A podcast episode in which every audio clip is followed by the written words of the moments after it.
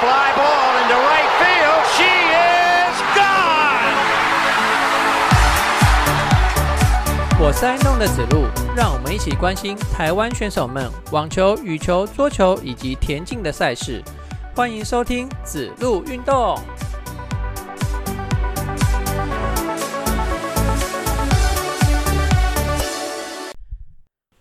欢迎收听子路运动第二十四集节目，我是爱弄的子路。这集节目开始啊，我想先来回复一下留言然后就是其实在上一集的诶。大叔野球五四三节目里面啊，思文其实有针对这个留言哦，有做了一些稍微的回复哈。那其实在这则留言诶贴上来之后啊，思文就有跟我讲哈，然后我就左想想右想想，我一直想不出来这个留言内容啊。留言者是火烧不容的兵啊，那留言的内容是快点更新法国公开赛。那其实我们就一直在想说，哎，这指的内容到底是什么啊？然后，呃，我想了很久，我终于想出来了，而且我又看了一下留言时间是十月二十九号，所以我就很确定了，这则留言的内容指的是法国羽球公开赛。那为什么会那么确定呢？就是因为这个超级七百五十系列的法国羽球公开赛哦，它的开打时间是十月二十四。然后它的结束时间是十月二十九，就是最后一天的冠军赛啊。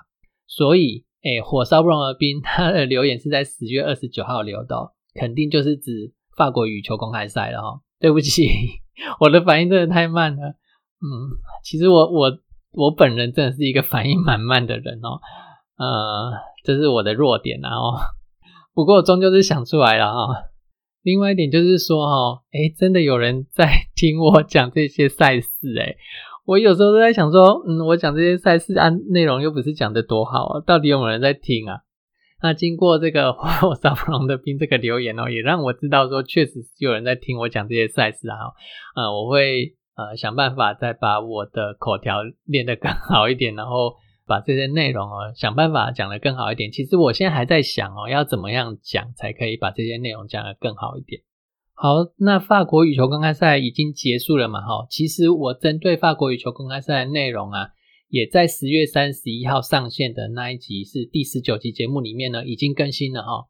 那我相信，如果你们有听节目的人，应该也都有听到啦。那如果没听到的话，再麻烦回去听一下第十九集节目喽。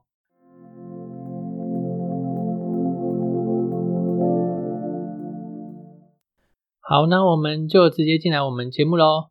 首先呢是职业网球部分哦，职业网球部分呢，哎，也是先从等级比较高的赛事开始哈。这场赛事呢是 C 七五等级的比赛地点呢，则是位在日本的横滨哦。这也是这一站呐，这一站也是日本连续第三站的 C 七五等级的赛事哈。第一站是在十一月的第一周，在日本的松山。那第二站呢，则是在日本的神户。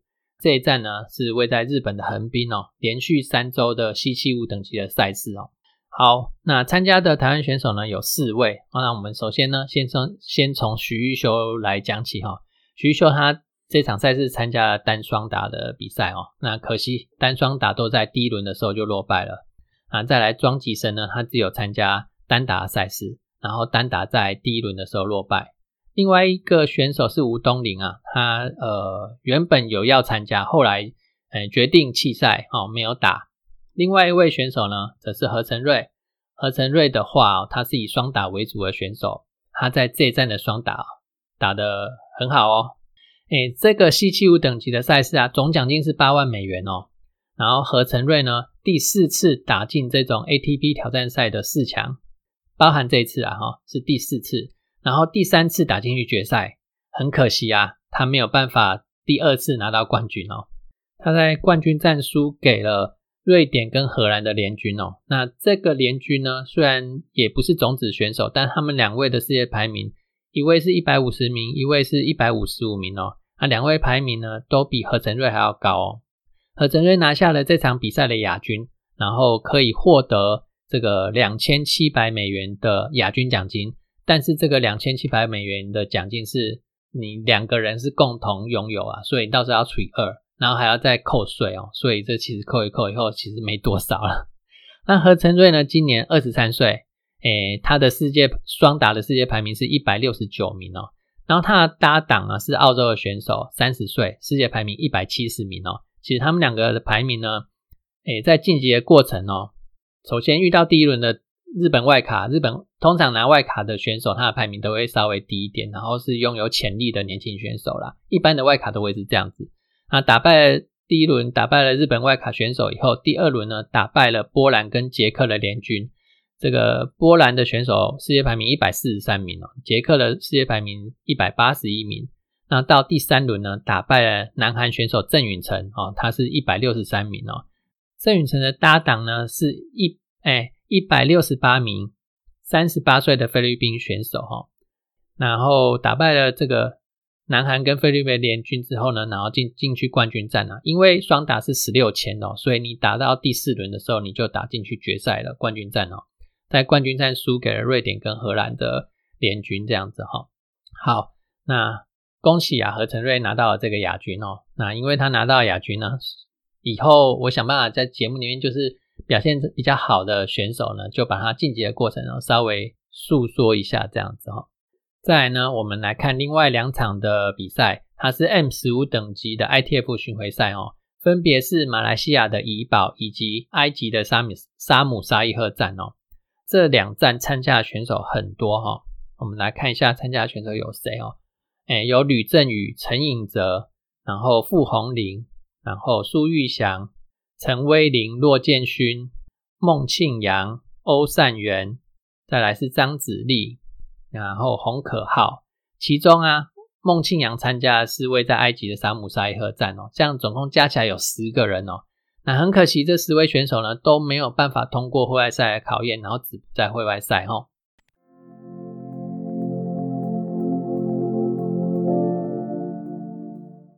好，那接下来我们就来看一下女子网球部分。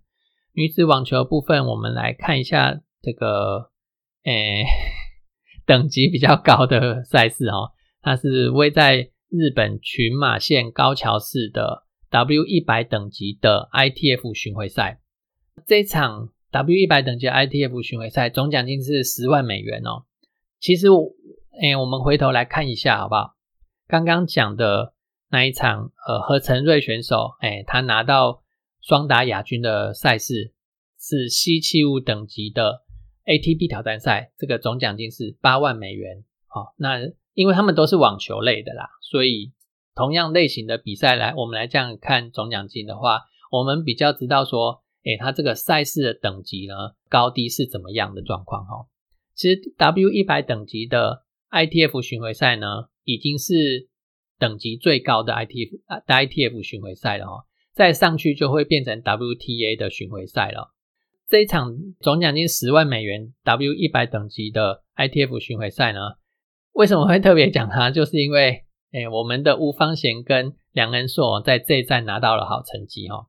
他们两位呢搭档双打的赛事啊，他们在四强啊，哈，对手是大会的第二种子哦，中国籍的郭涵玉还有蒋欣宇哦。郭涵玉的世界排名七十三名，双打的世界排名啊，然后蒋欣宇的双打世界排名呢是七十九名哦。相对于啊，相对于我们。这个吴方贤世界排名五十八名，然后梁恩硕呢世界排名一百八十七名，这样子比起来哈，呃，中国籍的那两位选手，他们的世界排名会比较接近一点。那这个中国籍的组合呢，他们的来头也不小哦。他们在今年 WTA 两百五十等级的广州女子站的双打比赛呢，拿到了冠军。那因为这一站呢。只有女子组的赛事啊，所以称为女子战哦。这两个组合啊，今年已经是第三次碰头了哦。第一次碰头的时候是四大运的时候，在四强的赛事里面呢，有我们的吴方贤还有梁恩硕获胜哦。那这其实是吴方贤跟梁恩硕两个人的第一次搭档哦。没想到搭起来的时候就打得这么顺哦。啊，所以两个人呢，在在这个四大运结束之后呢，就约定了以后要在职业赛场上哦，再来大家看哦。然后在上上一周的日本群马县的高桥这一站的赛事是高桥的第一站，那上周赛事是第二站。其实他们在高桥第一站的职业赛里面呢，才是两个人在职业赛里面的第一次搭档而已哈。然后两个人在职业赛事里面的第一次搭档，就拿下了高桥一战的四强的成绩哈。这其实表现也相当好哦。而且他们在四强的那一战呢，就是输给中国的郭涵、郭涵玉还有蒋欣宇这组的选手了哈。接着啦，上一周的高桥第二战呢，两个人这个吴吴方贤跟梁恩硕两个人再度搭档哦，然后也才是他们第二场的那个职业赛事的搭档而已。然后到了四强，又遇到 郭涵玉跟蒋欣宇哦，你看是不是很有缘？其实有实力的选手嘛，通常就会在最后几轮，呃，这个四强啊决赛的时候碰头啦，这也很正常。好，那在高桥二战的时候，哎，这个吴方贤跟梁恩硕呢，两个人就把上周输球的颜面给讨回来，然后打败了对手，晋级到决赛里面去哦。那两个人才搭档三场赛事而已，然后一次进四大运的四强，那第二次呢，就是职业赛的第一次哦，到了这个 W 一百等级的四强，然后这一次又是 W 一百等级的赛事嘛，那个高桥二战哦，就打进去决赛了哦，所以啊，我们可以好好的来期待一下这个组合哦，看两个人以后再搭档的表现哦。好，那在。这个高桥二战啊，其他的选手方面，我们来看一下他们的成绩。杨雅一呢是这一战可诶单打可以直接从会内赛打起的选手哦，单打打进去到了会内的第二轮。其他的选手呢，则是单打都要从会外赛开始打起哦。梁仁硕跟曹嘉怡呢都在会外赛的时候落败哦，所以单打就这样结束啦。再来是双打部分哦，除了刚刚讲的梁仁硕跟吴方贤。的组合拿到了这站的亚军以外呢，曹嘉怡跟汤千惠，中国的汤千惠搭档啊，在第一轮的时候落败。李雨云呢，哎，也在第一轮的时候落败哈。好，接下来呢是 W 六十等级的，位在澳洲布里斯本的 ITF 巡回赛，参加的选手是格兰乔安娜，她的单打呢在这站打进去到了四强的成绩。然后 W 十五等级的。ITF 巡回赛，那这一站呢是埃及的沙姆沙伊赫站，参加的选手三位哈，那他们在埃及的沙姆沙伊赫呢已经打了三周的赛事哦，这三位选手是林芳安、郑祖云跟张天心哦，在这次的赛事里面呢，林芳安的单打从会内赛出发，然后打进去会内的第二轮，郑祖云跟张天心的单打呢，则是在会外赛的时候止步。另外，林芳安跟郑祖云组合的双打呢，则是打进去了这一站的四强哦。好，那以上呢就是网球选手的成绩。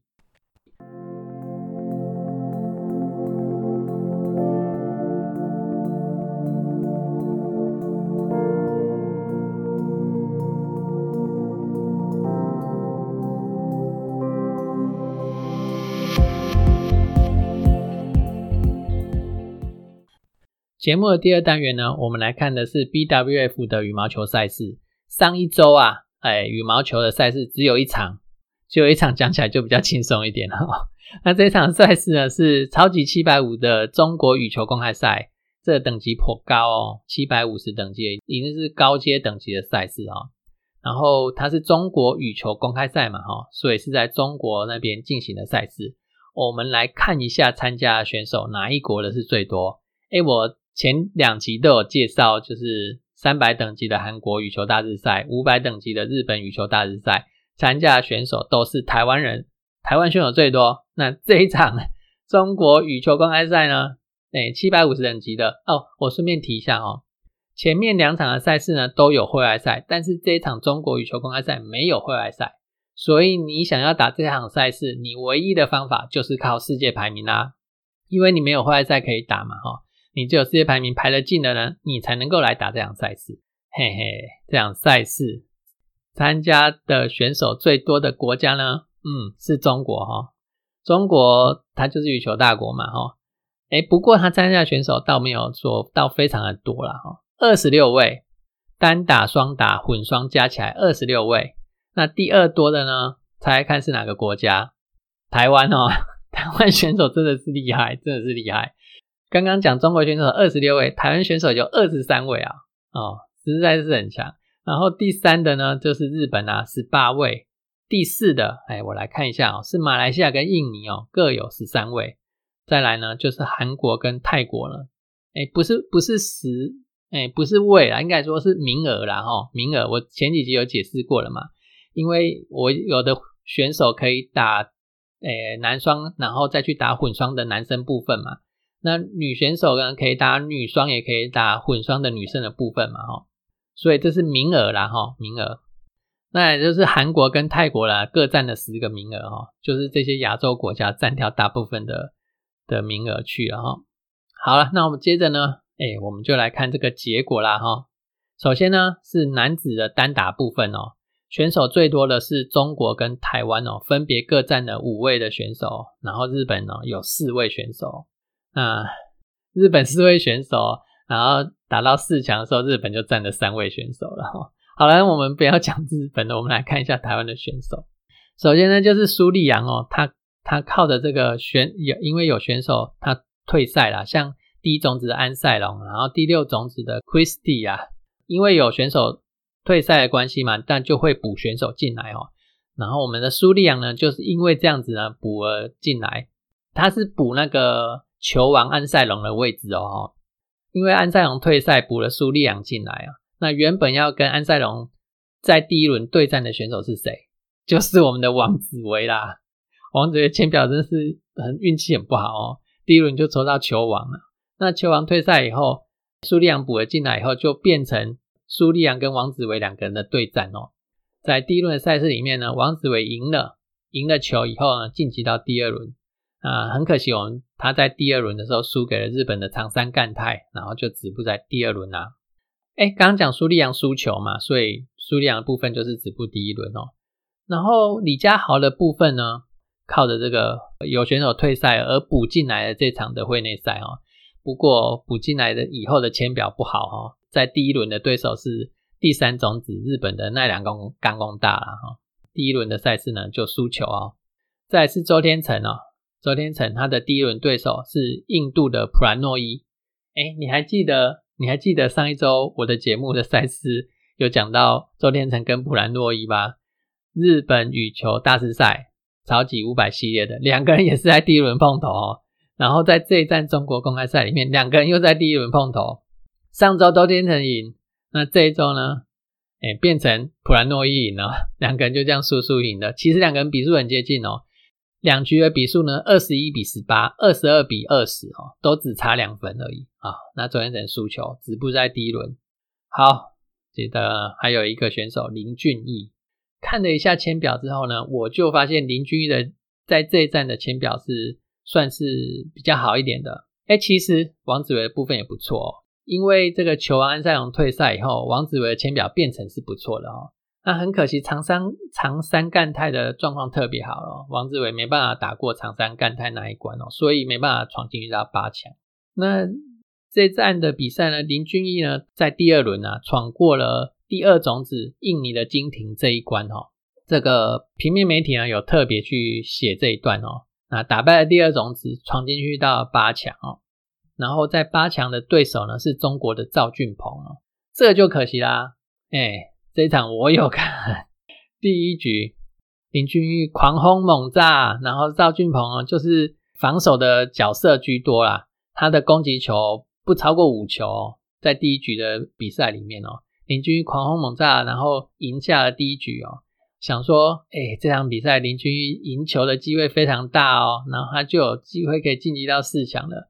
没想到，哎，赵俊鹏在赛后他就有讲哦，他早就知道林俊逸是这种攻击型的选手哦，所以他特别采取了防守的策略哦，就是要消耗林俊逸的体力啊。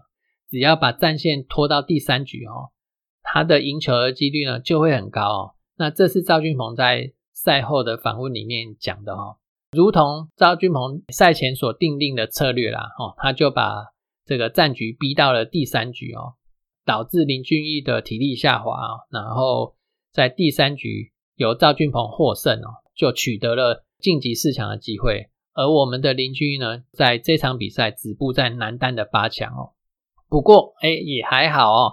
台湾有男子选手打进去到七百五十系列的赛事的八强哦。我们先不管诶谁输谁赢之类的啦，我们看这个八强的结果，我想邻居应该可以接受这样的结果哈，毕竟这个赛事的等级高嘛哈。好，男单五位选手看完以后呢，接下来我们来看一下女单，猜看台湾选手有几位女单选手参赛？有高达六位哦，六位的台湾女单选手跟中国一样哦，也是这场赛事女单参赛选手最多的两个国家。好，我们先来看一下女单的第一位选手是白玉珀，她第一轮的对手是中国的王子怡。那很可惜，白玉珀没有过王子怡这一关呢。王子怡其实这场比赛的赛事也不错哈，对状况也不错哈。他除了在第一轮打败白玉珀以外，他在第二轮把南韩的第一种子安行也打掉了哦。好了，那是他们家的事啊。总之，我们白玉珀很可惜在第一轮输球。哦另外一位选手呢，许文琪，哎，他也在第一轮输了，输给了日本的奥原希望。这个奥原希望是前球后，前女单的球后。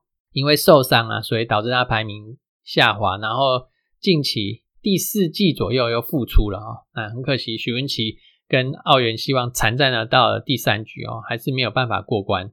第三位选手我们看的是戴志颖，哎，戴志颖在这一站的第一轮赢了泰国选手格通以后，在第二轮的赛事里面退赛哦，他有膝盖的伤势啊，其实在比赛里面就很明显，因为我有看戴志颖第二轮的赛事哦。是他有点跟不上球哦，就想说，哎，是怎么了哈？果然呐，他也在第二轮的赛事打到一一半以后退赛了。接下来第四位、第五位、第六位选手分别是于千惠、宋硕云跟林香缇哦。啊，他们三位选手呢，也都没有办法闯进去到第二轮的赛事。那所以呢，六位的女单选手只有戴志颖一位打到第二轮哦，其他的五位选手都在第一轮的时候就落败下来了。好。那在这个女单结束之后呢，我们来看一下男双的赛事哦。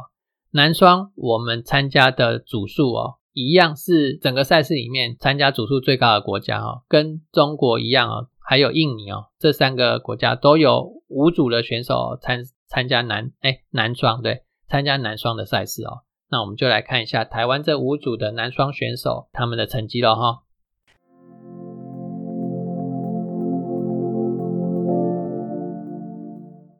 第一个组合呢，张克奇跟玻利维组合，哎，跟第六种子的瑞典组合惨战到了第三局哦，很可惜败下阵来。再来，卢静瑶跟杨博涵的组合啊，因为韩流没有来哦，两个人还是没办法发挥，也是输给瑞典选手，在第一轮就败下阵来了。李泽威跟杨博轩呢，也在第一轮败下阵，输给了中国的选手。李方任、李方志则是输给德国的选手，也是没办法闯进去到第二轮。好，那上面就讲了四组的男双选手啊，接下来这组呢就是我们的林洋配了。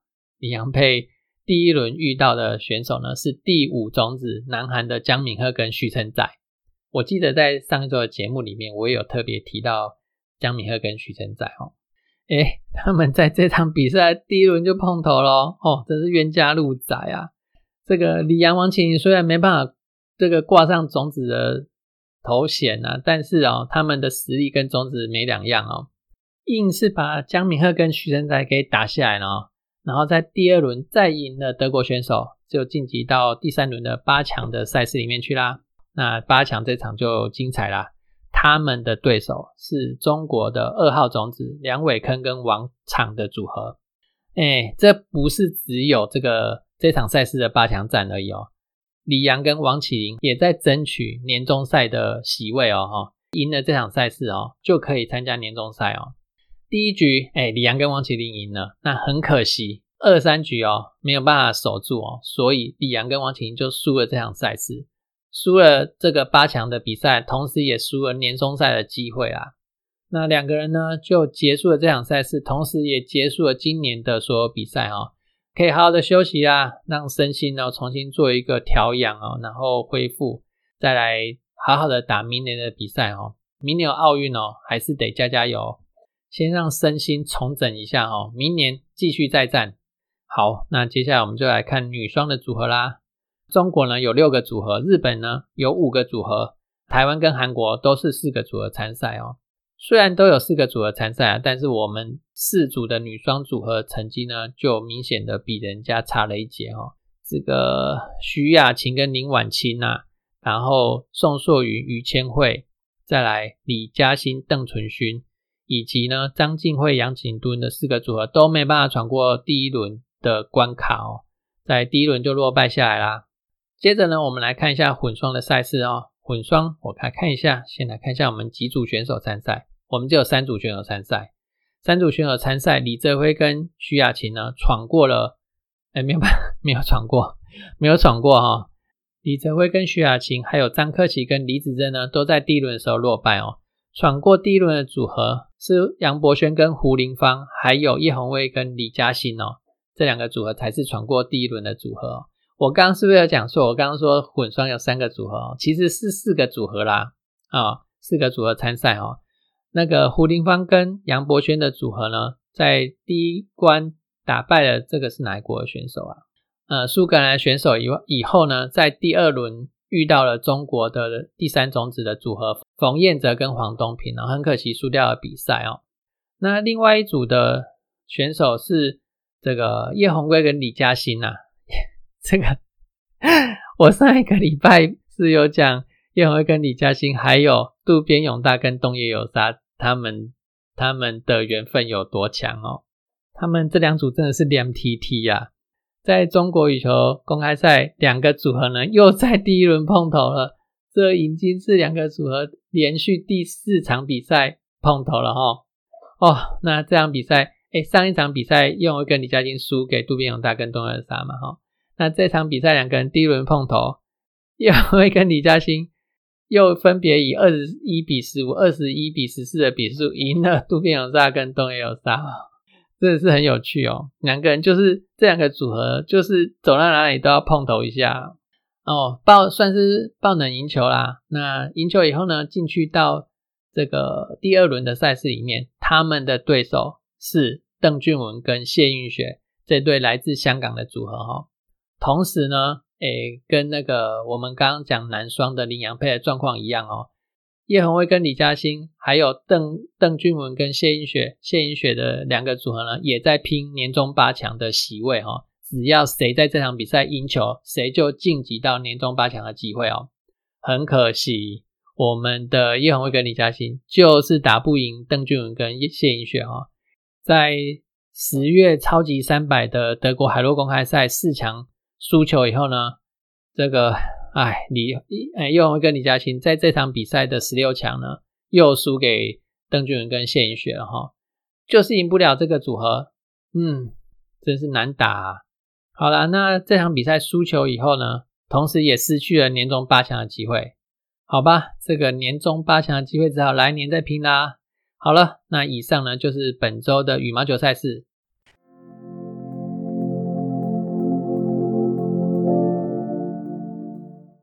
接下来我们看的赛事是 WTT 的桌游赛哦。这场赛事呢是一场支线赛，它位在葡萄牙的加雅新城哦。好，那听 Podcast 顺便旅游一下咯。这我也是上网查的啦。既然查了，我就跟大家来分享一下啦。那我们来看一下这个加雅新城这个城市哦。那它是位在葡萄牙北边靠海的一个有名的城市哦。它之所以会有名，是因为三件事。刚刚讲说它靠海嘛，对，第一件事情就是它靠海，因为靠海，所以它有很多个海滩哦，可以让人家去度假。然后它有一个有名的这个马达莱纳海滩，另外呢，它也有一个渔港哦。然后你可以在阿弗拉达这个老渔村里面呢，在里面的小餐馆用餐，它有供应烤鱼，还有美味的海鲜哦。然后在美如画的瓷砖房里面的街道旁哦。品尝这些美食啊，哈。那第二个呢，它有一条颇大的河流流经过这个城市哦，它叫做杜罗河哦，流过城市的北边。然后河边设有咖啡厅的露台啊，那也能喝点小酒，在这边呢就能够吹着微微的海风啊，然后喝着咖啡或者小酒，这边享受河畔的风景哦。那第三点非常非常重要哦，这个城市也是盛产波特酒的。产业中心呐，这里的酒窖啊，提供了游览跟品酒的服务哈。那这个第三点是不是就跟第一点还有第二点很呼应啊？哈，根本就是一加一大于二了嘛！哦，好，那听众朋友如果有要去葡萄牙旅游的话呢，可以考虑一下这个城市哦哈。我们回到这场赛事来哈，这场赛事刚刚有讲是支线赛，总奖金两万美元，男女单打的签呢都是六十四签哦。我们有两个这个男单的选手参赛哦。那第一位选手叶志伟，叶志伟他没有办法通过会外赛考验，止步在会外赛的第二轮。啊，高成瑞呢，他则是直接从会内开始打起哦，因为刚刚讲六十四签嘛哦，他在会内连闯了四关，来到了八强哦。那在八强的时候输球。另外呢，也有两位女单的选手参赛哦。这两位女单选手，一位是刘星一，刘星一打进去到第三轮的十六强。另外一位选手是我们四大运的国手简彤娟呐，简彤娟呢，则是打进去到第五轮的四强哦，相当不错的成绩哦。这两位女单选手呢，同时也组合了一个女双哦。女双呢，则是必须从户外赛开始打起，户外赛只要赢一轮呢，就能够过关进去到会内赛来哈。他们如愿所偿的过关了，可是，在会内的第一轮落败。那以上呢，就是本集节目的 WTT 赛事。最后呢，就谢谢您收听我们节目啦。我们大叔野球运动频道有赞助的管道哦。那我们在这的募资平台上有五十四、一百五十四，还有两百五十四等等不同的赞助方案。如果你觉得我们的节目还不错啦，欢迎给我们点鼓励。如果你暂时没有这样的技术，打计划跟打算也没有关系哦，你的收听呢就是对我们最大的支持啦。欢迎分享我们节目给你的亲朋好友。如果你觉得我们还有可以改进的地方呢，也欢迎告诉我。让我们有再进步的空间哦。我们下周见，拜拜。